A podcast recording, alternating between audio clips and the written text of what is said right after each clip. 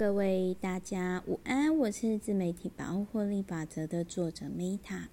那么今天呢，在你可以自私自利，同时当个好人这一本书，我觉得比较适合有在投资的朋友，然后可能呢自我界限没有那么清楚，就是可能你比如说我举个例子来讲，好，如果你曾经跟我经历呢，我今年实际上遇到状况，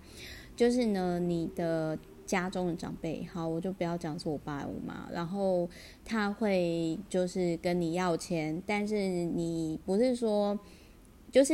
当然孝亲费这个这个给不给是看人啦，我也没有说像我一样就是帮家里缴税还是给钱，就是就是很很 OK，我只是做出我觉得可以的钱，然后就是给我可以的给的部分。但是我后来就发现呢，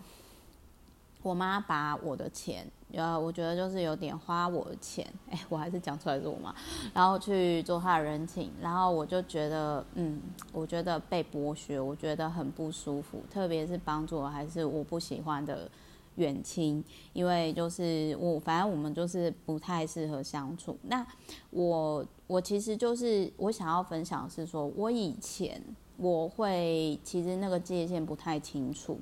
所以如果你今天你想要跳脱心理咨商师，或者是说跳脱什么，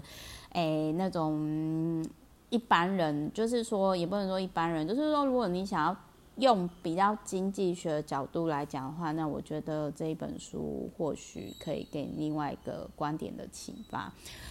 而且我觉得，当我过三十五岁以后，我个人真的是觉得说，你今天必须要先把自己照顾得好，就有点类似说，嗯，好像比较偏见是说，寄生上流曾经有提到说，如果有钱，我也可以很善良，不然不知道民间疾苦吧。那当然，如果你今天都过度跟同温层在一起，你也很有可能就是。像玛丽皇后这样，就是说啊，没有面包吃啊，啊，那为什么不吃蛋糕呢？这种不食人间烟火的话，那这也不是我乐见的。但无论如何，就是我想要说的是，如果你曾经跟我一样，就是我以前啦，我如果拒绝就是我妈的话，我其实我很容易，我不晓得其他女儿会不会跟我有一样的状况，就是说被情惹，不论是金钱还是专注力还是什么，就是。我可能对外还好，但是我就会对于，特别是我，就我之前讲过一系列啦，比如说爱妈妈很难，然后或者是我，我其实就是会讲说，哦，我很羡慕那一种，就是为什么有些人呢，他们的妈妈其实是可以会爱小孩，但是其实我的母亲就不是那么。有母性的，所以如果你今天会觉得你在拒绝经济上的资源给你的家人的时候，但是你又不想要就是参考那种爱妈妈好难啊，或者是那种比较偏心理之上说话，那我觉得这一本很有趣，它是用经济学角度来解释说为什么你应该自私自利，就有点类似说你必须要自己的利益最大化，那你才能够帮助别人。我觉得用。另外一个观点就是，这也是我以前在写利他存折，我还没有想过的地方，就是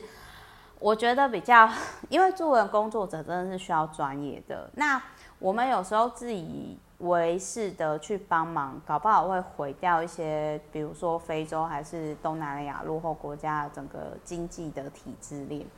所以比较好的做法应该是，你有钱了，你赚很多钱，然后你捐钱给这个领域很专业的机构，让他们。就是更好去做事情，这才是最好的状况。所以这一本书，我觉得它让我很有就是个人价值观，我觉得是还蛮认同的。就是呢，他有提到说，这一本书就是要让你到说，经济学内涵远比金钱更重要。所以你如果想要理解金本就是资本社会过得丰富快乐的人生的话，其实你要先去了解。经济学就是了解整个经济循环的架构，然后而不是只是想说啊，我有钱就好，我有钱的话，我一切都没烦恼哦，不是这样的。所以这本书虽然我没有讲很久，但我个人是觉得说，如果你今天想要从先自利再利他，然后就是用比较经济学角度，你可以来看这本书。但是我觉得这本书啊、可能我 我我不知道是翻译还是我自己的 level 也还没有到那边啦。这这一本书我就是先给他三颗星，就是呃三点二好，三点二或三点三，我觉得他下标下的还蛮不错的。然后他也有提到说，为什么经济学祖师也会化身心灵鸡汤导师哦？然后他会让我想到，就是说，其实真正的有钱人，他们为什么会更相信风水，更相信八字命理哦？然后还有就是说，经济学呢，就是它会让你去理解到说，就是钱不是最重要的东西，它不是人生的全部。那我我想跟大家分享，我曾经经历过，不是说我很有钱呐、不是说我很有钱，而是说在我知道说我已经不用为了工作而工作的时候，其实我那个时候包含，比如说我可能在三十五岁之前，我经历了很多，可能有些人是他退休以后，或者是他这一辈子都不敢做的事情，然后